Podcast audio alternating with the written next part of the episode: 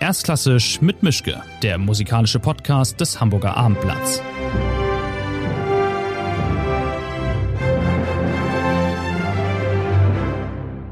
Schönen guten Tag zu einer neuen Folge von Erstklassisch mit Mischke. Wir haben immer noch 2021, wir haben immer noch Corona. Ich bin in meinem Arbeitszimmer. Mein Gast ist diesmal, ich weiß es gar nicht genau, ich sehe keinen Eiffelturm im Hintergrund. Ich weiß nicht, ob Sie in Paris sind oder in Berlin oder doch in Hamburg. Auf jeden Fall ist es Elsa Dreisig, eine Sopranistin, die Sie spätestens seit den Salzburger Festspielen kennen müssten und vielleicht auch kennen und auch schon vorher hätten kennen sollen. Toll, dass das geklappt hat ähm, mit diesem Gespräch in diesen sonderbaren Zeiten. Vielen Dank, dass Sie da sind. Danke sehr. Da alles so ist, wie es ist, müssen wir jetzt mal nicht grundsätzlich anfangen, sondern in ungefähr einer Woche hätten Sie im Prinzip eine Opernpremiere hier in Hamburg. Und ähm, wie ist da jetzt eigentlich der Stand der Dinge? Also es wird ja keine Premiere geben. Ich habe gehört, es soll womöglich eine Radioübertragung geben. Aber äh, wie ist es jetzt und wie war es bislang? Kam irgendjemand mal vorbei und sagt, und übrigens, wir machen keine Premiere? Oder wie lief das? Ja, ja, wir waren immer sehr gut ähm, informiert und wir machen jetzt einen Livestream.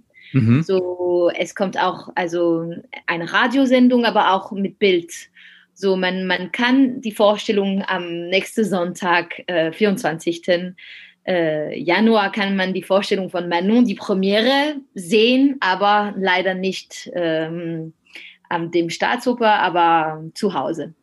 Und dann haben die, die andere Vorstellungen sind auch jetzt abgesagt. So, ich weiß, ich werde diese Manon nur, nur für äh, Scream, nur für TV singen. Also nur für einmal. Ja, und nur für einmal. Alle diese Probe und. Dafür die ganze Arbeit. Ja, so Ach, ist es. Aber äh, also ich mag besser zu proben, als nichts zu tun. So, also es, es bringt trotzdem ein bisschen Struktur im Leben und macht auch äh, Spaß eigentlich. Auch wenn es ist ein ein, ein Spur bitterer Geschmack, weil natürlich ich hätte eher auf der Bühne diese Manon gebracht und wirklich vor einem Publikum und wieder wie es war natürlich, aber es war schon eine sehr schöne Probenzeit auch. Und die wurde, das ist jetzt eine, wie soll ich sagen, eine Corona-kompatible Inszenierung. Also alles singt sich mit fünf Metern Abstand an und ähm, Nein, nein, nein, nicht fünf Meter. Also man kann keine Regie mit fünf Meter. Hm. Es ist normalerweise, wenn man nicht singt, ein Meter, fünf oder wenn man singt, drei Meter. Ähm, wir haben auch keinen ähm, direkten Kontakt. Also ich darf nicht meine Partner äh, anrühren. So, hm. es ist, äh, es ist ein, ein bisschen komisch, weil natürlich hat man Lust manchmal ähm, eine Gäste, eine sehr spontane Gäste zu machen und äh, ich habe Lust zum Beispiel eine Schulter zu rühren, aber nein, das dürfe ich nicht. Ich muss in meine, meine Welt, in meine kleine Bubble bleiben. äh, aber ich würde nicht, also es ist ein, ein völlig 100% Corona-friendly Inszenierung und mit Oper es ist unmöglich, weil sonst muss man eine Konzertversion machen. So, es ist natürlich am meisten, was wir können, aber äh, wir sind ja äh, zu, auf der Bühne und wir müssen auch äh, die, die, in die Rolle wirklich ähm, sein. Also ich kann, als ich Manon singen, kann ich nicht über Corona denken, weil dann, was, was für ein Charakter würde ich bringen und was, was würde ich damit geben? Das kann nicht sein. So, es muss so spontan bleiben, auch mit den Regeln. Und das war ein bisschen die Herausforderung. Aber es war bestimmt auch heartbreaking, dann mitzubekommen, dass das nicht läuft, dass man also nur diesen einen Abend macht und dann war es das. Publikum ist sowieso nicht dabei. Nur in Kameras spielen und singen, das ist ja nicht mal die halbe Miete. Das macht wirklich keinen Spaß, glaube ich ja, wie gesagt, die Spaß war im Proben und mhm. ich bin sehr glücklich, äh, diese Partie wieder, ähm, äh, Angst, äh, dass ich habe diese Partie wieder studiert, eigentlich ein bisschen wieder äh, über Manon gedacht und äh, das bringt schon etwas im Leben, äh, nur für sich selbst zu arbeiten. Aber natürlich, es ist äh, überhaupt nicht die, die, dasselbe und man kriegt nicht so viel Spaß damit, als wenn man auf der Bühne steht und vor einem Publikum singt. Das ist ganz, ganz sicher. Ja. dann werden wir doch mal grundsätzlich. Ich habe mich ein bisschen in Ihrem Lebenslauf umgesehen und das Schönste, was ich gefunden habe, war, abgesehen davon, dass es diese interessante Kombination Französisch-Dänisch gibt, also das ähm, französische Vater, dänische Mutter. Das Schönste aber waren die vier Dreißigs. Ihre, ihre Familienkombo. Ja. Das ist so ein bisschen, ja, ist ein bisschen wie die Kelly Family, oder?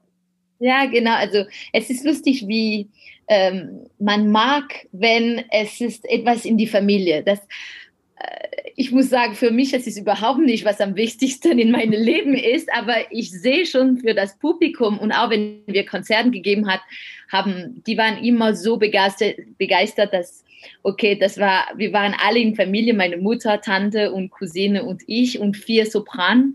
Ähm, es ist schon besonders und äh, ich muss auch sagen, dass wenn ich in Dänemark bin und wenn wir in, in die Familie zusammen uns trifft und äh, zum Beispiel ähm, einfach äh, für Geburtstag äh, singen, da, das klingt das schon wie ein Opa-Family. Es sind ja eigentlich auch sogar, naja, viereinhalb bis fünf Flemings. Ich habe gelesen, Ihr Cousin Fleming, äh, vier, mhm. fünf dreißig. Ihr Cousin Fleming darf dann auch nochmal mitmachen am Klavier oder muss. Genau. Genau, er war, er, er spielt Orgel und Klavier und er hat da mit, mitgemacht. Und was für ein Repertoire haben Sie dann drauf? Ähm, lustige Opernarien oder Volkslieder oder kann ich sie ja, für eine Hochzeit oder? eine große Mischung von Opernarie und Lied und auch wir haben auch manchmal äh, ein Operarie, aber in vier geteilt. Erster Satz hat meine Mutter gesungen, dann habe ich die zweite Satz, dann haben wir zusammen. Manchmal haben wir auch Chorsache gemacht für nur für äh, Frauenchor zum Beispiel. Da, das, da gibt es auch schöne Sachen und ähm, es war eigentlich, das war für mich äh, die schönste Teil da drin. Das war ein bisschen die Repertoire zu singen, das ich allein nicht singe würde. Mhm. Weil man muss auch sagen, in Familie zu arbeiten ist nicht einfach.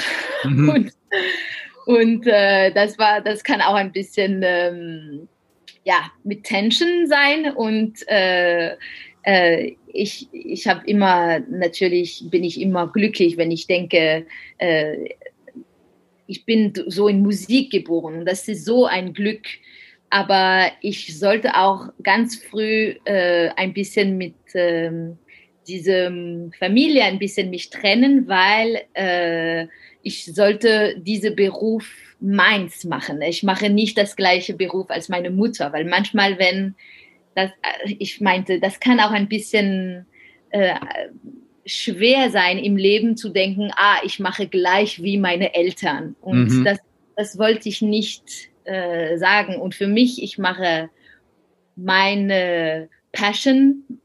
Das ist kein, äh, ich sage nie, ich mache die, das gleiche Beruf als meine Mutter. Und wir sind zwei Sopranistinnen, natürlich, klar, aber für mich ist es zwei verschiedene Wel Wellen. Mhm. Ihre Mutter, das fand ich ja auch ganz niedlich oder interessant, hat sie ja Elsa genannt. Also hat sie gedacht, die Tochter, die muss nach Bayreuth, sonst wird nichts aus ihr? Oder war das einfach weiß ich nicht, hieß die Oma auch so oder äh, war das wirklich mit Absicht, dass Sie so einen Rollennamen bekommen haben aus einer Wagner-Oper? Ja, das war bewusst. Ich denke auch, weil meine ähm, äh, große, große Mutter, ich weiß nicht, wie man das sagt, Großmutter, ja. Else. Mhm. Und das ist ein, ein, ein sehr äh, berühmter Name in Dänemark, also Else. Und äh, ja, weil meine Mutter ist Opernsängerin, mein Vater war Opernsänger, die haben sich getroffen, äh, weil, also in eine äh, Pelias in Melisande Vorstellung. Mein Vater war Pelias, mein, äh, meine Mutter Melisande. So, das ist, ähm, also die haben schon äh, natürlich darüber gedacht und die sollten natürlich einen Namen haben, mit, die mit Oper zu tun hat. Hm. Na, Gott sei Dank ist nicht Brünnhilde geworden. ja, genau. Aber Sie sind als Theaterkind ja groß geworden. Sie sind äh, in Opernhäusern hinter den äh, Kulissen groß geworden. Das war offensichtlich die Droge, die es brauchte. Oder äh, haben Sie sich, hat niemand gesagt, Kind, werd was ordentliches? War von Anfang an klar, Sie müssen auch auf die Bühne? Sie sind dann ja auch früh in den Chor gegangen und also es sah alles danach aus, als ob es das sein muss. Aber es gab nie Zweifel daran, dass das genau das ist, wenn man da drin schon aufwächst, dass das so natürlich ist wie der Arztsohn, der sagt, nee, was soll ich sonst machen, außer Medizin studieren?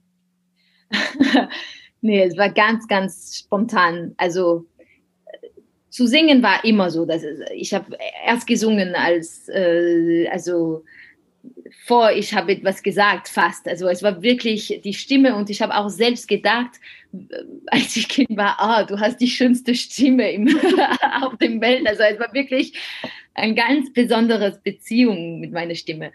Aber dann äh, hat es natürlich auch eine große Rolle gespielt, dass meine Mutter in Ensemble im Liège war, im L'Opéra de Wallonie, und sie hat mich einfach in die äh, Kinderchor damit äh, äh, gebracht. Und dann, von, wenn wir sind ähm, in Lyon umgezogen, hat sie auch äh, ge gesucht, der, der Kinderchor von äh, Oper, Opera in Lyon. Und äh, ich hätte das vielleicht nicht selbst gemacht, aber ich habe nie Nein gesagt. Und nach einer Woche dort wüsste ich auch, das war genau, was ich, äh, was ich mag und wo ich mich wohlfühle. Das ist einfach äh, äh, mit Freunden zu singen und Klavier zu spielen und zu, zu ja und tanzen und äh, Schauspieler und äh, auf der Bühne zu sein eigentlich. Hm, weil Sie das Wort Schauspieler erwähnt haben. Ich habe das gefunden. Ich weiß nicht, ob das verkehrt jemand aufgeschnappt hat, aber Sie sind dann mit 17 aus dem Kinderchor raus, mit 18 nach Paris, wollten da studieren, aber wollten eigentlich zunächst Schauspiel studieren und sind dann aber ja. doch irgendwie beim Singen gelandet. Stimmt das? Ja, das stimmt, ganz richtig. Bravo. eigentlich, ähm, das, das kommt ein bisschen von Nathalie Dessay. Ich hatte gedacht, weil ich habe irgendwie irgendwo gelesen, dass sie hat auch als Schauspielerin äh, angefangen und ähm, ich war so begeistert von seinen, ihrer Präsenz auf der Bühne und ich wollte das unbedingt haben. Ich bin ganz allergisch von ähm, alte modischen Schauspieler im Oper. Ich liebe alte Aufnahmen. Ich denke, die Stimme, die Stimmen waren wunderbar und ich mhm. höre fast mehr ältere Aufnahme, ältere Aufnahme als moderne Aufnahmen. Aber auf der Bühne muss ich sagen, das kann ich nicht anschauen. Nur Callas hat wirklich, wirklich etwas neu gebracht. Aber sonst auch Caballé, die ich so mag, ich kann sie nicht anschauen. Ich denke, es ist wirklich nicht mein Geschmack. Also Sie sind Aber so eine Actionsängerin dann, dass Sie sagen, ich, ich will irgendwo runterspringen, ich will mich in den Dreck werfen. Ich ja, ich habe Lust, ich denke, das, das macht mich Spaß. Natürlich, ich verstehe auch für die Stimme ist das nicht ideal. Ich weiß es schon, es ist viel einfacher, einfach da äh, zu, zu stehen und die Stimme äh, zu, zu, zu, zu, frei zu lassen. Aber da habe ich weniger Emotionen als Zuschauer. Äh, ich ich habe das selbst als Kind gemerkt. Ich brauche irgendwie einen Schauspieler und einen Sänger auf der Bühne zusammen, äh, so Emotionen, wirklich tiefe Emotionen zu haben. Und deswegen habe ich gedacht, als 18 Jahre alt habe ich gedacht, okay, ich habe noch Zeit, äh, die Stimme wird sowieso noch ein bisschen ähm, sich ändert mit die Jahre. Ich habe vielleicht zwei oder drei Jahre vor mir, wo ich könnte mehr äh, Schauspieler äh, studiert als, als Gesang. Aber das hat nicht geklappt. Ich habe probiert, ein paar Schule zu reinzukommen, aber hat, war nicht meins. Und, und dann eben singen.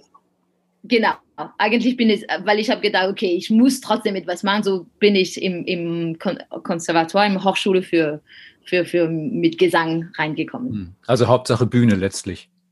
Genau, sowieso. Das war, das war immer, immer Bühne. Wie lange wie lang können Sie dann ohne Applaus, wenn Sie so süchtig sind nach Bühne?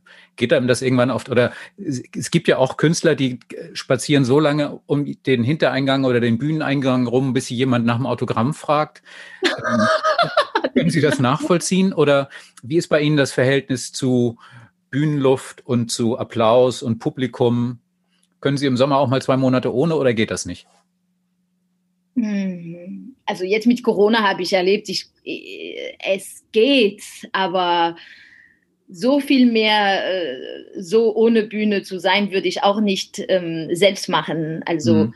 ich, äh, ich finde einfach die, die, die Atmosphäre, also im Kulisse und auch im, äh, auf der Bühne und dann auch in meine Loge. Ich liebe einfach zum Beispiel, wenn ich habe eine Vorstellung um, um sieben, ich komme schon um ja, drei Uhr Nachmittag, weil ich mag in meine Loge zu sein, meine Sache zu bringen und einfach in diese Atmosphäre mich äh, völlig äh, ähm, alle, alles, äh, wie sagt man das, ähm, äh, alles nehmen, was ich kann davon, dieser hm. Atmosphäre. Mhm. Und äh, ich hatte zum Beispiel nie Angst auf der Bühne. Also auch kein Lampenfieber? Nee, nee. Nee, das Sie sagen sich, mir egal. Es ist eher, hm, ich habe eher mehr Angst zu Hause, vor ich gehe, dann kann es manchmal sehr, sehr schlecht sein, weil ich denke, ich werde das nie schaffen, aber von dem Moment, wenn ich im Theater bin und in meiner Loge und ich weiß, ich habe jetzt die Ruhe, die Zeit vor mir, ich, hab, ich bin da eine richtige, ich habe auch Zeit genug, meine Stimme aufzuwärmen und alles, dann beruhige ich mich und dann weiß ich, eine, zwei, manchmal zwei Stunden, eine Stunde vorher weiß ich schon, es wird gut sein. Hm. Wenn diese, weil es, es ist schon passiert, dass wo ich habe gemerkt, okay, jetzt kann es wirklich schief gehen und dann ist schrecklich. Aber das war sehr, sehr selten. Gott sei Dank. Da ich diesen Blick ja nicht kenne, wie ist das eigentlich? Wie würden Sie diesen Blick beschreiben, wenn Sie auf der Bühne sind? Sie sehen ja oft kein Publikum. Sie sehen nur diese schwarze Wand, dieses schwarze Loch. Da singt man dann gegen und hofft, dass am Ende Applaus daraus kommt. Aber ist das toll oder fürchterlich, wenn man gegen diese schwarze Wand anblickt und dagegen ansingt. Und äh, sie haben ja keine Reaktion wie im Konzertsaal, wo sie Publikum sehen, sondern sie, sie sehen eigentlich nur so schwarz. Ja, ich, ich, ich denke darüber überhaupt nicht eigentlich. Das ist komisch. Ich habe ich, ich bin so in meinen Charakter drin und so in die Musik, dass ähm, ich, ich glaube nur, ich spüre nur eine Energie und manchmal, wo, wenn es manchmal manche Konzerten oder Opernvorstellungen ähm, kann ein bisschen schwer sein, wenn ich spüre so ein, äh, ein äh, nicht so viel Energie. Es kommt, es gibt manche, manche Publikum, die sehr, sehr leise sind und sehr, sehr ruhig und die warten ganz, ganz bis am Ende die Energie und die, die, Zufriede, die Zufriedenheit äh, am Ende zu, zu geben. Und das manchmal habe ich mir gedacht, uh, ist das wirklich schlecht, was ich jetzt mache? Ist das so schlecht, dass keine Energie da, da, da rauskommt? Aber hm, das ist sehr kultural. Also das kommt an, in welche Stadt man ist, manchmal kriegt man so viel Energie von Anfang an, wenn, wenn man auftritt und manchmal braucht man bis äh, Ende Applaus zu warten. Aber deswegen weiß ich, wenn ich mich wohlfühlt auf der Bühne, wenn ich wirklich so alles gebe, was, was ich kann, alles, äh, alle, alle die Musik in mein Herz äh, herausbringen kann und auch mein Charakter so echt und generös wie möglich zu spielen, dann habe ich auch gute Hoffnung, dass für das Publikum funktioniert es auch. Hm. Ich habe das natürlich jetzt nicht ohne Grund gefragt, sondern Salzburg letzten Sommer. Ja. Das nehme ich mal an, war so ein Abend, also ich war da auch und es war ja schon die Stimmung im Saal so, dass alle so froh waren, dass es wieder, dass es wieder Live-Musik gibt, dass es die Salzburger Festspiele gibt, dass es diese Inszenierung gibt, dass das alles geklappt hat. Und es war ja von Anfang an im Publikum auch eine unglaubliche, wie soll ich sagen, Seligkeit ist so ein großes Wort, aber so war es eigentlich. Mhm. Also eine, eine riesige Freude und hat sich das, war das für Sie auf der Bühne auch so? Weil ich hatte, und ich bin nicht der Einzige, ich hatte das Gefühl, dass von Anfang an auch die ganze Produktion, der ganze Cast, die hätten im Prinzip die ganze Zeit sich in die Arme fallen können oder heulen können vor Freude, weil das so toll war, da zu singen. Ja, oder hat Sie das am Ende überrascht? Dass das, nee, dass nee, dieser nee. Applaus kam, dass diese, diese Begeisterung da war?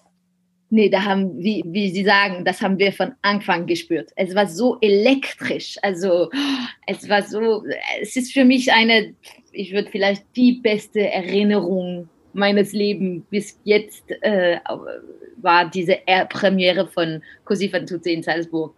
Weil genau alle, die Konstellation, wie sagt man so, wir war alle gut zusammen, äh, ähm, äh, wie sagt man das, aligné, sagt man in Französisch, mhm. also zusammengebunden. Wir waren, meine, äh, the cast, die Kollegen waren, wir waren so gut auch befreundet und wir haben uns so wohlfühlt, auch zusammen zu singen und zu spielen.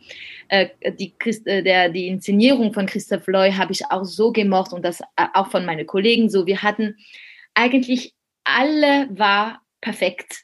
Also das, das, Das ist sehr, sehr, sehr selten. Und natürlich, das Publikum war auch wunderbar, weil die haben uns so viele Freude gegeben und so mhm. viele Liebe gegeben. Das, das trotzdem, das macht etwas, natürlich. Die sahen auch, sie sahen auch alle so aus, als ob sie da nicht wieder runter wollten am Ende bei dem Applaus und sagten, ich kann, ich kann auch eine Stunde hier stehen. Ich habe nichts anderes vor heute Abend. Ähm, ja. Mit so einer Vorstellung im Rücken schläft man wahrscheinlich zwei Tage nicht. Oder wie sind Sie dann wieder auf so einen normalen Puls gekommen danach? Eigentlich, ich habe mich, äh, es war so, so viele auf, Aufregung natürlich und auch Stress, ne, mhm. weil, also für, die, für mich, für die Ligi war eine sehr große ähm, Herausforderung, weil die, die, die Partitur sehr lang ist, sehr hoch ist. Es ist schon sehr schwer. Aber die Adrenalin hat mich so gebracht, dass ich habe das nicht vorher gespürt. Nur nach der Premiere habe ich mich wirklich gemerkt, uh, ich bin so müde und ich habe so große, eigentlich danach habe ich so riesig Nackenproblem, weil ich habe so viele Spannung in mir gehabt, ohne dass ich das ge gemerkt weil es war schon ein, ein, ein riesig Herausforderung. So, ich muss sagen, bis vierte Vorstellung war ich wirklich kaputt. Nach, nach zweite und dritte Vorstellung war wirklich, wow, okay, jetzt kann ich nicht mehr. Aber dann am vierte Vorstellung habe ich gemerkt, okay, jetzt nimmst du deine Kräfte wieder und du kannst wieder singen. Wirklich, äh, wie du magst. Hm. Du magst. Aber ähm, es ist schon, ja, dass ich hätte vielleicht eine Woche Ferie gebracht danach. Profifußballer steigen dann ja in die Eistonne. Äh, ja. Was machen Sie dann? Das hätten Sie auch machen. Äh, was machen Sie denn dann? Also wie, wie, wie gleicht sich das dann wieder aus? Ähm, denn das ist ja, das ist ja, Ihr Job ist ja Stop and Go. Also es gibt eine lange Vorbereitungsphase, da übt man, trainiert den Part ein, schaut mal, wie es so geht und dann irgendwann fangen die Proben an und dann steigt der Puls, dann steigt das Adrenalin und irgendwann ist man so drauf und so äh, in Rage, dass mhm. das einerseits Autopilot ist wahrscheinlich, dass sie gar nicht mehr merken, was sie da machen, bis es vorbei ist und andererseits trotzdem aber auch eine riesige Erschöpfung dann am Ende sicherlich da ist. Ich, ich kann es ja nur nachvollziehen von außen, aber ich, ich kann mir es vorstellen, dass es so ist. Ja, das ist gerade äh, genauso. Und ich, ich würde sagen, ich, was, was hilft, das ist einfach ja, Zeit zu Hause, auch ein, ein oder zwei Tage, wo man weiß, ich habe nichts zu tun, auch keine Interview, keine ähm, Treffen. Also ich kann einfach mein, mein Zeit äh, nehmen, wie ich will und vielleicht in die Natur spazieren. Ich mag auch sehr gerne, also das könnte ich in Salzburg nicht, aber ähm, irgendwie Hammam oder Spa oder irgendwas, etwas machen mit, mit Wasser. Ich, hab, ich denke, Wasser äh, etwas. Aber das ist vielleicht die Dänin in Ihnen, die sagt, ich muss ein Meer haben um mich rum. In Paris ist eher schlecht mit Meer. Ja, da, also Paris ist ganz, ganz schlecht sowieso. Aber also ja, das ist vielleicht die dänische Blut. Mhm. Wenn Sie jetzt ähm, diese Rolle ähm, wieder zur Seite legen. Wie gut sind Sie eigentlich im, im Wiederaufarbeiten von Rollen? Es gibt ja Sänger und Sängerinnen, die ganz, ganz schnell in Rollen wieder reinkommen und andere sagen sich, oder sobald der, der Vorhang gefallen ist von der letzten Zauberflöte oder so, haben die quasi alles vergessen und müssen wieder ganz von vorne anfangen. Wie ist das bei Ihnen?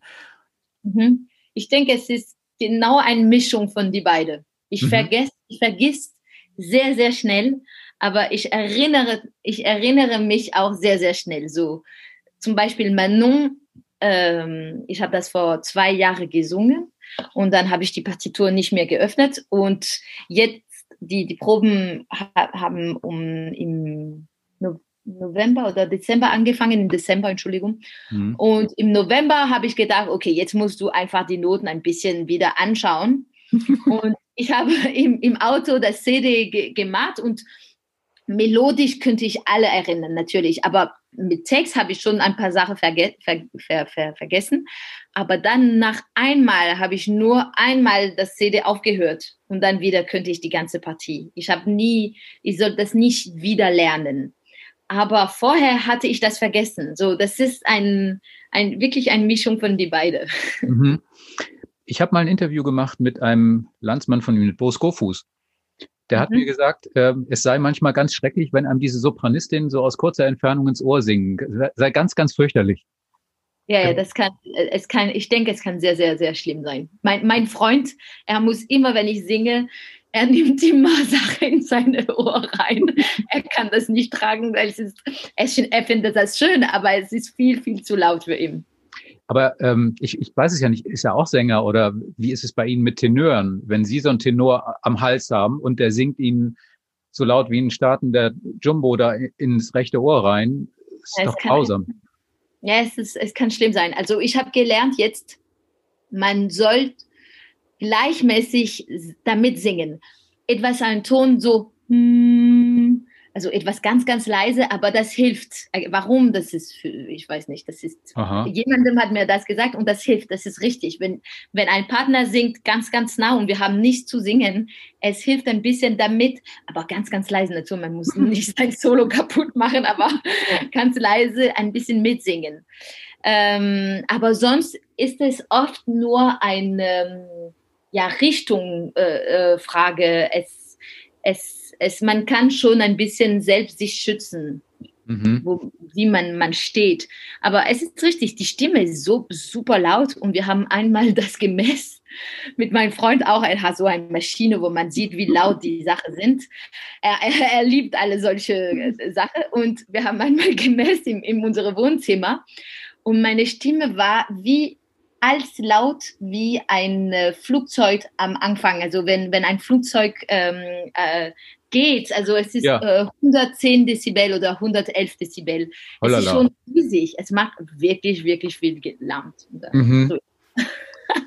Haben Sie eigentlich sowas wie ähm, Aberglauben, dass sie sagen, ich, wenn ich abends singe, ich darf, ich muss mit dem linken Fuß zuerst aus der Garderobe oder keine Ahnung, ich rede zwei Stunden vorher nicht? Oder ist Ihnen das, da Sie so dringend auf die Bühne immer wollen, ist Ihnen das alles völlig egal? Ja, ich probiere ähm, so frei wie möglich zu bleiben, so keine Regel zu haben. Die einzige Regel oder äh, was ich brauche vor, vor, vor eine Vorstellung zu singen, es ist meine Ruhe. So ich, ich probiere immer äh, in äh, die Zeit für mich zu finden, wo ich denke, okay, auch wenn ich et etwas am Vormittag gemacht hat oder mit einem Freund mich getroffen, ich brauche den Nachmittag wirklich allein und äh, auch wieder mein Partitur äh, einzuschauen und die verschiedene Stelle vielleicht äh, zu arbeiten. Das, das weiß ich nur. Ich brauche ruhig zu sein, aber das sonst habe ich keine Regel und ich bin ja ich habe keine ähm, Superstition, sagt man mhm. Französisch. Wissen Sie, was Sie mit Ihrer ersten Gage gemacht haben? Also keine Ahnung, vielleicht eine Tüte Lakritz gekauft, weil es vom, vom Opernchor war oder so? Oder ist die aufs Kopf gewandert? Oder ich weiß nicht. Äh, ich muss ehrlich sagen, ich, nee, ich denke, ich habe äh, Gesang, Gesangstunden gekauft. Also es war wirklich, ich nehme so viel Gesangstunden und so viel Theaterstunden und so viele Sachen, privat, Privatinszenierung, also Inszenierungen, Privat, ähm, Unterricht. Äh, ja, genau, Unterricht. So, ich, ich, ich denke, mein, am Anfang, wenn ich Studentin bin, die erste Gage, das ich bekommen habe, das war wirklich diese Unterrichten zu bezahlen. Mhm. Können Sie sich vorstellen, da Sie auch so auf das Schauspiel stehen, nehmen wir mal an, was ich nicht hoffe, dass irgendwas mit dem Singen passiert und Sie könnten nicht mehr singen. Wäre das für Sie ein Fall B oder Glauben Sie, es würde Ihnen das Herz brechen, wenn Sie auf einer Bühne wären und zwar Schauspielern könnten oder dürften, aber nicht mehr singen könnten? Gute Frage. Ich habe das, ich habe über, über das nie gedacht, aber ich glaube, wenn Plan B würde es Schauspieler oder Inszenierung sein. Das wäre in, die, in diese Richtung. Also mhm. es wird wahrscheinlich nichts anderes, äh, aber ähm, hoffentlich singe ich mein, mein ganzes Leben. Bei Sopran, wenn man das, das, Wort Sopran erwähnt, dann kommt sofort oder bei vielen Fällen kommt dann auch das Wort Diva hinterher. Also für eine Sopranistin mit zweifelhaftem Charakter gerne mal. Was für ein, wie, wie, wie klingt für Sie das Wort Diva? Klingt das vor allem nach dem, nach dieser Einstellung, ich will nur die grünen Smarties in der Garderobe oder können Sie mit diesem Begriff Diva gar nichts anfangen, weil das eine Generation ist, die längst hinter uns liegt. Also ein Ego wie Maria Callas gibt's nicht mehr. Mhm. Und äh, die Sänger heute sind ganz anders drauf vielleicht. Ja, also ich glaube auch Diva ist ein bisschen altmodisch, aber ich würde, also ich habe ich hab damit kein, ich denke, es ist lustig, es ist auch eine, eine, ein Wort mit einer großen Geschichte und ich denke, ich, ich, ich liebe auch ähm, ähm, mich selbst in so ähm, a path, wie sagt man so, ein ähm, road mhm. äh, stellen, wo ich denke, okay, hinter mir war, also hinter mir in, in, in der Zeit, war Callas war Rosa Poncel, Caruso und, und ich denke, es ist schön auch ein bisschen Tradition zu, zu, zu, zu mitbringen. So Diva kann so eine Tradition sein, aber ich würde ähm, nie denken, ah, ich muss ein Diva sein, weil sonst äh, würde man mich nicht respektieren oder andersrum, ich muss überhaupt nicht Diva sein, weil sonst äh, bin ich wie äh, eine altmodische Sängerin. Ja. Ich glaube, es ist eine gute Grenze zwischen sich selbst zu respektieren, seine Grenze zu wissen. Auch wie gesagt, wenn ich, wenn vorher, wenn ich gesagt habe, dass ich brauche meine Ruhe vor einer Vorstellung, das bedeutet auch, ich mache manchmal auf dem Tür so ein äh, Do Not Disturb, weil sonst kommt so viele Leute rein und einfach Hallo zu sagen und schöne Sachen zu sagen, aber das weiß, ich weiß selbst, das bringt mich nicht vor eine ich danach kein Problem, aber vorher mag ich nicht. So, das könnte ein bisschen Diva klingen natürlich, aber das, mhm. ich denke nicht Diva. Ich denke nur, wie kann ich am besten vor der Bühne stehen und singen und spielen. Mhm. Und da, wenn da ein bisschen Diva klingt, so ist es. Aber ich denke nicht besonders Diva zu sein. Mhm. Es gibt ja so viele schöne Geschichten wie die die von Kesselin Battle, ich weiß nicht, ob Sie die kennen, die in der Limousine unterwegs war und dann ihr Management angerufen hat, damit das Management der Firma der Limousine sagt, sie soll mal den Fahrer anrufen, die Heizung runterzustellen. Und so, also solche okay. Geschichten gibt es ja, glaube ich, heute auch nicht mehr. Aber nichtsdestotrotz, Ihr Beruf lebt ja auch sehr von, von Individuen und von, von Charakteren. Wie schwierig ist es, sich da eigentlich durchzusetzen? Also alle drei Wochen wird der nächste Jahrhundertgeiger auf den Markt geworfen, geworfen. Alle zwei Monate kommt der nächste, der nächste Traumtenor um die Ecke. Ich stelle mir das fürchterlich vor, diesem Druck immer wieder ausgesetzt zu sein, dass an jeder Straßenecke quasi schon die nächste Sopranistin stehen könnte, die sagt, alles, was du kannst, kann ich viel besser. Ja. Also ich bin noch in dieser Position, dass ich bin die nächste Sopranistin. So, das ist okay, aber ich denke, in vielleicht in fünf oder zehn Jahren werden natürlich anders sein. So, ich muss sehen in zehn Jahren, wie ich das lebe, dass plötzlich bin ich nicht die Jüngste. Gerade im, im alle äh, ja, Vorstellungen, also Produktproduction, das ich habe gemacht, bin ich fast immer die Jüngste oder in die jüngere äh, Team. So, äh, ich, ich spüre diesen Druck noch nicht, aber ich spüre nur, dass äh, ich, ich muss selbst noch so viel lernen und arbeiten und ich habe noch so viel, ich habe nicht erreicht, aber mit mir selbst, mit meiner, mit meine, äh, Exigence, sagt man in Französisch, also was, was ich von mir selbst erwartet. Und das ist äh, ganz anders als die Karriere. Das kommt von so einem Niveau, das ich möchte haben. Ich möchte irgendwie einmal mich hören und denken, okay, das ist genau, was ich glaube, Oper ist oder wie ich möchte genau singen. Und das ist noch nicht ge gekommen. So, mhm. ich meine, ich habe schon so viel Druck von mich selbst. Diese Druck von äh, die, die, die Jüngere, die kommen, habe ich noch nicht. Ich das müssen Sie mir in, in zehn Jahren die okay. Frage stellen. Aber wenn das jetzt so ist und Sie sich sagen, ich habe im Prinzip noch nicht so gesungen, wie ich gerne singen würde, dann gab es doch bestimmt, also mal abgesehen von Salzburg, auch Abende, wo Sie sagten, wieso, wieso klatscht ihr eigentlich alle? Wieso jetzt dieser Applaus? So toll war ich doch gar nicht.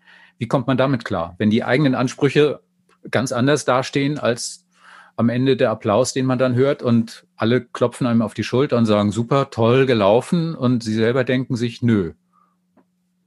Ja, das ist schon passiert natürlich, aber äh, ich, ich weiß auch, dass was ich erwarte, ist anders als was das Publikum mag oder hörst. Äh, die, die, mhm. das ist zwei verschiedene ähm, Niveaus und ich, ich habe auch jetzt gelernt, wirklich und äh, Respekt zu, zu, zu, zu haben von was das Publikum wenn das Publikum das gemacht hat und das, die, die sagen, das war toll, ich sage auch Danke. Vorher habe ich immer gesagt, nee, nee, das war scheiße, das habe ich nicht gemocht und das war, das war bad, this was bad, this was bad.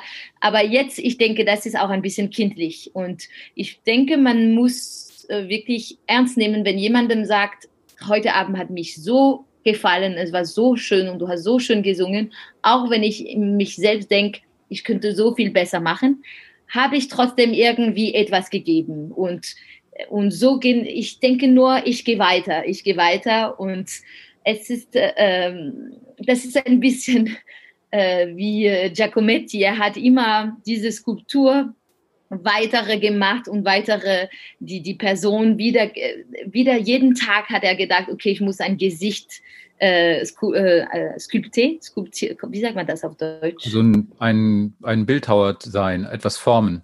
Genau, etwas formen. Und er hat eigentlich jeden Tag das wieder gemacht. Und ich denke nur, mein, ähm, mein Weg, es ist eigentlich immer äh, die Stimme äh, weiterzuarbeiten, weiter zu verstehen und, und was ich heute mache, das wäre ganz anders, als wie ich würde das, zum Beispiel die Manon-Partie, wie ich würde das in zwei Jahren singen.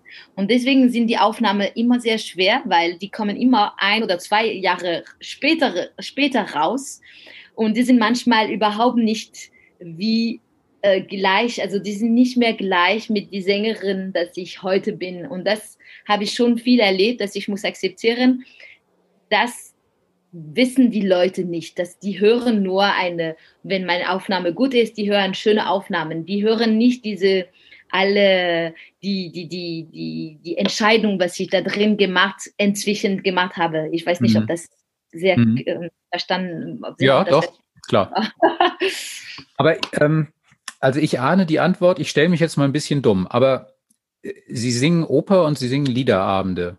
Ich mhm. glaube, viele Menschen denken, Oper ist einfacher, weil da ist man, da ist ein großes Orchester, da sind ganz viele andere, die singen, man hat nicht ständig zu singen. Also man kann sich da so ein bisschen reinstellen und wenn man dran ist, ist man dran und wenn nicht, ist es auch okay. Und Liederabend ähm, sei, ist ja was ganz anderes. Also erklären Sie mir doch mal, warum eigentlich Liederabend so viel schwieriger ist, weil man dann doch auch glauben könnte, da ist ja nur ein Klavier, ich bin da nur alleine, ich muss auf niemanden achten, ist doch viel schöner so. Und auch viel einfacher. Ja, aber das Problem ist, dass wir sind nackt. Wir, wir sind völlig, wie gesagt, allein. Und es hilft nicht besonders, allein auf der Bühne zu sein mit einem Klavier. Wie, wie Sie wissen, es, man, man muss so viel mehr präzis und man hört einfach so viel mehr. Es gibt weniger Distanz, man hat kein Kostüm, man ist einfach sich selbst und das ist schwer auch zu wissen, genau was für ein Elsa habe ich Lust zu zeigen heute? Was mhm. für ein Manon habe ich Lust zu sein? Das habe ich vor jetzt zwei Monaten gedacht. Ich habe meinen Charakter sehr präzis gemacht, aber ich selbst das kommt so viel von so viele verschiedene Sachen an. Das kann auch sein, das ist ein Tag, wo ich mich so schlecht fühle in meine Körper und in mein mich selbst und dann muss ich so stehen wie ich und ich mag mich nicht in diesem Moment. So, das ist auch schwer, weil das das ist solche Sache, wo man denkt, okay, ich muss trotzdem, jetzt habe ich kein Wahl, ich muss Elsa auf der Bühne sein und ich kann keine Rolle spielen als nur mich selbst zu sein. Und ich denke, das macht auch Liederabend wirklich schwer, weil manchmal, wenn man Oper singt, es ist auch ähm, a way of escaping. Und mit äh, Lied gibt es nicht diese, äh, wie sagt man, Escape-Möglichkeit. Mhm. mhm. Also auch wenn Sie was anhaben, sind Sie eigentlich nackt. Genau, genau. Mhm. Es ist, äh, wir sind, wir haben nicht anders als das Klavier, unsere manchmal vielleicht auch äh, ein kleiner Partner, also Partner oder ein anderer Instrumentist, aber man, man ist einfach da. Und das ist schwer, einfach da zu sein. Hm. Können Sie eigentlich, wie soll ich sagen, können Sie gönnen? Also wenn Sie eine andere Sängerin hören, ist der erste, die erste Reaktion dann toll, wunderbar, wunderbar, wunderbar, wunderbar, oder kommt auch mal so ein Gedanke, verdammt, wieso kann ich nicht so gut sein? Also es gibt ja bei Ihrem Job, es ist ja nicht messbar. Also wenn, wenn Sie jetzt Läuferin wären, Leichtathletin, und wenn jemand 10,7 Sekunden braucht für die Strecke und Sie brauchen 10,8, ist klar, Sie sind schlechter. Aber beim Singen geht das ja so nicht. Und diese Art von Gefühl, ich weiß nicht, ob es die gibt oder nicht, oder ist das gar nicht so, dass, dass man dann denkt, hätte ich doch mehr geübt, dann würde ich auch so singen können? Oder ist das einfach dann akzeptiert innen drin, da ist jemand besser? Ah, es ist eine gute Frage. Also das kommt noch an. Also ich vergleiche, ich habe mich vorher ähm, überhaupt nicht vergleicht. Das, ich weiß nicht, warum ich hatte diese, diese Kraft in mir als, als Studentin, wo ich habe gedacht, ich bin so, sowieso unique. Es gibt nie, niemand wie ich selbst und ich brauche nur am besten zu sein und es kann tausend andere super, super gute Sopranistin sein. Das ist egal. Ich habe auch, das gibt Platz für alle. So, ich hatte diese gedacht. Das war eigentlich ganz, ganz spontan. Aber jetzt ist ein bisschen anders. Es ist komisch. Es ist, äh, auch wenn heute bin ich in die Karriere, man könnte glauben, ich habe viel mehr, äh, ich glaube an mich selbst viel mehr. Aber es ist andersrum. Ich jetzt höre ich viel mehr auch von, von meinen Kollegen von Aufnahme und ich denke, uh, ah, okay, Lisette Ropesa, sie kann das so gut machen, ich kann das nicht. Äh, Nadine Sierra, sie kann das so gut machen und ich vergleiche mich. Aber das, das ist sehr, sehr schlecht. Das sollte ich nicht machen, weil das, das bringt nichts. Das, das kann nur äh, äh, schlechte Sache rausbringen. Das bedeutet, ich bin traurig und ich kann danach äh, nicht mehr singen. so, ich probiere am wenigsten mich zu vergleichen und ich probiere auch jetzt wirklich diese ähm, Maturität zu haben, meine, die andere Sopranistin, Sopranistin zu hören und sehen, ah, sie ist super gut im Koloratura, ah, sie hat äh, hohe Ton wie äh, perfekt und solche Sachen, aber ohne mich zu vergleichen. Aber das musste ich noch ein bisschen heute lernen. Wieder. Mhm. Das ist komisch. Also. Mhm. Ich habe ein schönes Zitat von Ihnen gefunden, wenn es denn von Ihnen ist und stimmt. Äh, Sie wollen nicht von der Oper unterhalten werden, Sie wollen von ihr verändert werden. Ja, das ist also, ich denke, das geht ein bisschen mit dieser Schauspielergeschichte. Ähm, ich habe keine Lust, nur äh, Glitter zu haben. Eben, deswegen bin ich sehr, äh, manchmal gehe ich, also ich gehe oft in die Pause zum Beispiel, wenn ich an Vorstellungen gehe, weil es, es passiert zu oft, es ist nur oberflächlich.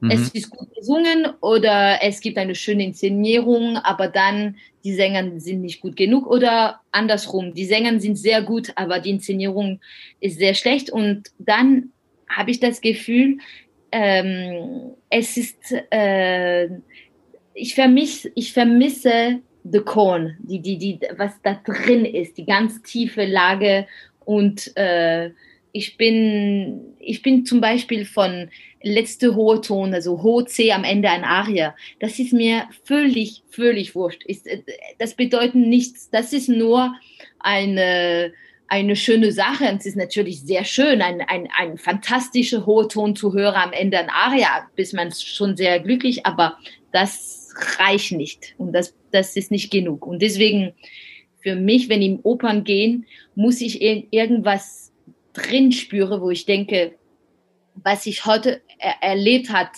würde ich mit mir mein ganzes Leben mitnehmen. Und das hat mich über diese Ge Ge Gefühl ein bisschen besser, äh, ich habe ein bisschen von diesem Gefühl ein bisschen mehr verstanden oder ich habe von diesem Charakter etwas neu gesehen, wie toll, also solche Sachen. Ich muss zu Hause gehen und darüber wieder denken und einfach, äh, es muss mich Stimulation gehabt, intellektual und auch gute Vorstellung für mich, wenn ich Oper bin. Die sind auch, dann danach komme ich zu Hause und ich habe Lust zu singen und die Partitur anzustudieren und ich habe Lust, die, den Text wieder anzuschauen und ich habe Lust, über die, die, die, die, die, die Geschichte zu verstehen. Also solche Emotionen, also etwas ganz ähm, tief und, äh, und eigentlich, ja, wo, wo man denkt, okay, das ist the way I want to live. Äh, ich möchte solche Emotionen haben. Mhm. Wenn die Wunschfee käme und Sie hätten Wunsch frei für die Karriere, was wäre es? meine Stimme nie kaputt zu machen. Hm. Easy said, but schwer getan. ja, aber ich hoffe, ich hoffe, dass mit ja, Intelligenz und auch Instinkt und äh, sich selbst auch sehr, sehr viel über sich selbst ähm, anzuhören. Man muss so, so nah mit sich selbst sein. Und dann hoffe ich, das wird nie passieren. Hm. Es gibt ein deutsches Lied, das relativ albern ist. Da gibt es die Textzeile, ein Auto, das nicht fährt, ist nur die Hälfte wert. Ähm, momentan ist das bei, bei Künstlern so, äh, man lässt sie nicht fahren. Was macht das mit dem, wie soll ich sagen, mit dem Selbstwertgefühl? Sie sind ja nicht schuld daran, dass sie nicht singen können, dass sie nicht auftreten können. Es ist ja nicht so, dass sie irgendwem einen silbernen Löffel geklaut hätten und hätten jetzt Hausverbot, sondern das ist also wirklich ganz, ganz hohe Gewalt und ganz, ganz höhere Gewalt. Wie, wie gehen Sie jetzt persönlich damit um? Ich habe von schon, schon von so vielen Künstlern immer Variationen gehört von, wie schlimm das ist, aber nichtsdestotrotz ist, glaube ich, bei jedem das doch anders. Aber wie ist es für Sie? Sind Sie, ist bei Ihnen das Glas halb voll oder halb leer? Ah, ich würde hier halb leer sagen. Mhm. Also im letzten März war extrem schwer, weil ich hatte das Gefühl, ich, ich wüsste nicht wer, mehr, wer bin ich. Also ich habe wirklich gedacht, jetzt hat man von meiner Identität weggenommen. Ich habe mich leer gespült, gespült, äh, gespült. Ah, gefühlt, Entschuldigung. Und äh, ich, ich sollte wirklich, ich habe einen Nachmittag eigentlich in meinen, ich schreibe viele und ich bin immer alle, also auch von mit Partien und Rollen und alles. Ich habe so viele Bücher zu Hause, wo ich schreibe und ich habe eigentlich einen ganzen Nachmittag habe ich nur gesch gesch äh, geschrieben und ein bisschen über gedacht, wofür, ähm, wenn, also wofür bin ich da, wenn es ist nicht zu singen? Also was kann ich, was wäre die andere Gründe? Wo, wo kann ich auch äh, Freude finden und auch meine Identität ein bisschen äh, weitere zu bringen? Weil ich bin seit, äh, wenn ich 18 Jahre bin ich in Paris gegangen und ich habe nie gestoppt. Also es war bis letzte März war wirklich so ein Tunnel. Es war nur Gesang, Gesang, Gesang, Oper, Oper, Karriere. Und irgendwie habe ich auch, äh, fühle ich mich selbst in diese Identität äh, äh, identifiziert. Also es war, es, ich war ich war nie zu Hause einen Monat. Das ist nie passiert. Mhm. So diese, ich würde sehr, am, am schlimmsten, was das, das war diese plötzlich habe ich gefühlt, mein Leben ist leer. Aber das ist nicht richtig. Natürlich habe ich danach viele, viele Sachen gefunden und auch so viele Sachen erlebt. Ich habe ich hab mich über die Vögel konzentriert und ich habe die Vögel gehört und in Natur gegangen und ich habe meine Kamera genommen, um die, die Vögel zu fotografieren und das hatte ich nie vorher gemacht. Und jetzt mit meinem Freund, wir haben das zusammen gemacht und jetzt laufen wir in, in Hamburg und wir hören verschiedene Vögel und wir wissen genau, was für ein Vögel das ist. Das könnte ich von einem Jahr nicht. Mhm. So, das ist, so deswegen könnte ich auch nicht sagen, es ist die, die Glas ist halb leer, weil es ist vielleicht auch, vielleicht hat dieser Moment auch etwas Neue und Schöne in mein Leben gebracht. Das, das kann auch sein, dass ohne, ohne diese Pause hätte ich vielleicht nie über die Vögel wirklich gedacht und hätte ich mich nie über die Natur so tief interessiert. Und das ist schon jetzt ein riesig Geschenk, was ich habe für mich selbst gegeben. Okay, dann habe ich zum Abschluss noch mal eine einfache Aufgabe, nämlich ähm, wie geht für Sie der Satz weiter? In zehn Jahren bin ich die beste Sopranistin der Welt. mal sehen. Fragen Sie bitte diese Frage. Jetzt machen wir einen Eintrag im Kalender. Ich rufe in zehn Jahren nochmal an und dann wollen wir mal sehen, ob das stimmt. Das ist jetzt aktenkundig, da kommen Sie nicht mehr raus aus der Nummer. Nee, nee jetzt ist es so, ich habe das gesagt, jetzt aber vielleicht habe ich mein Destiny jetzt. Auch. Jetzt müssen Sie es auch werden. Ja, genau. genau. Schauen Sie, vielen Dank. Es war ein ganz tolles Gespräch, es hat sehr viel Spaß gemacht. Ich finde es schade, dass das jetzt mit dieser Vorstellung nicht klappt. Vielleicht, vielleicht, vielleicht wird ja eine Bühnenversion davon nachgeholt hier von der Manon. Wenn alle geprobt haben, ist es ja vielleicht machbar. Ansonsten werde ich es mir ansehen. Wenn dieser Podcast läuft, ist das womöglich schon gewesen. Aber nichtsdestotrotz, ich hoffe, dass das nicht der einzige Auftritt von Ihnen hier in Hamburg gewesen sein wird. Und ich wünsche Ihnen alles Gute, alles Schöne und ähm, dass das Glas sich wieder füllt und ähm, dass Sie noch mehr Vögelstimmen auswendig lernen können. Ja, super. Vielen, vielen Dank. Gut, dann vielen Dank.